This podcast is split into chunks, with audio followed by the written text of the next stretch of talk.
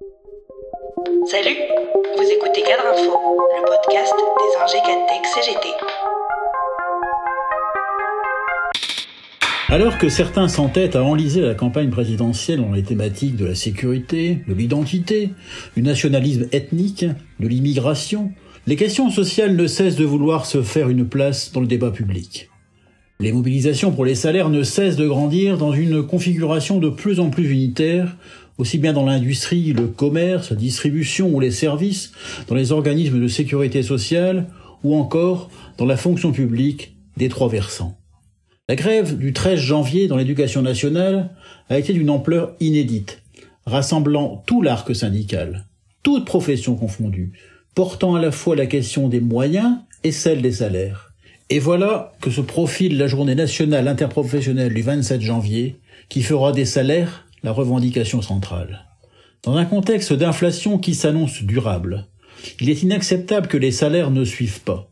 Cela vaut naturellement pour les plus bas d'entre eux, comme pour les retraites et pensions, mais cela vaut aussi pour les ingénieurs, les cadres, les professions intermédiaires dont les salaires ont baissé depuis 20 ans.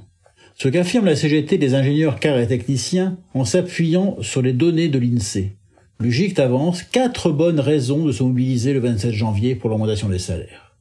Le poids des primes dans les salaires, volatile en fonction de la conjoncture économique, fragilise la rémunération des cadres et assimilés, qui baisse dans les périodes de récession, assure l'organisation syndicale spécifique. La sous-rémunération du travail qualifié induit en outre une désaffection vis-à-vis des métiers de la santé, de l'ingénierie, de la recherche, ainsi qu'une fuite des cerveaux qui compromet la réponse aux besoins fondamentaux de la population.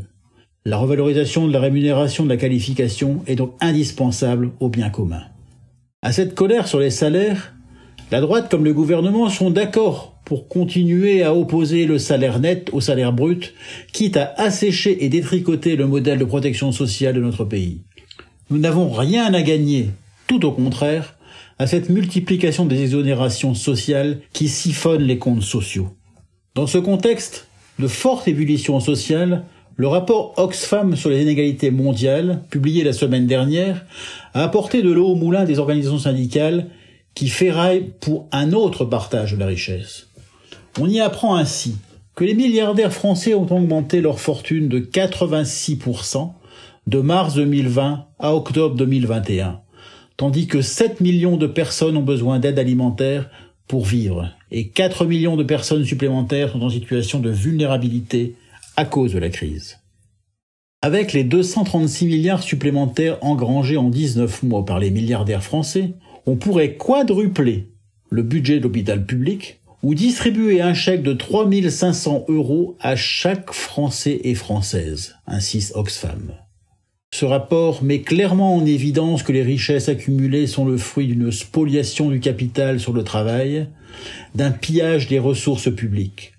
On est très loin de la fumeuse théorie du ruissellement déclinée par Emmanuel Macron sous le vocable des premiers de cordée. Le bilan de ce quinquennat est de ce point de vue une véritable catastrophe. Et non seulement les super riches n'ont pas été affectés par la crise sanitaire, mais en plus ils en ont insolemment profité.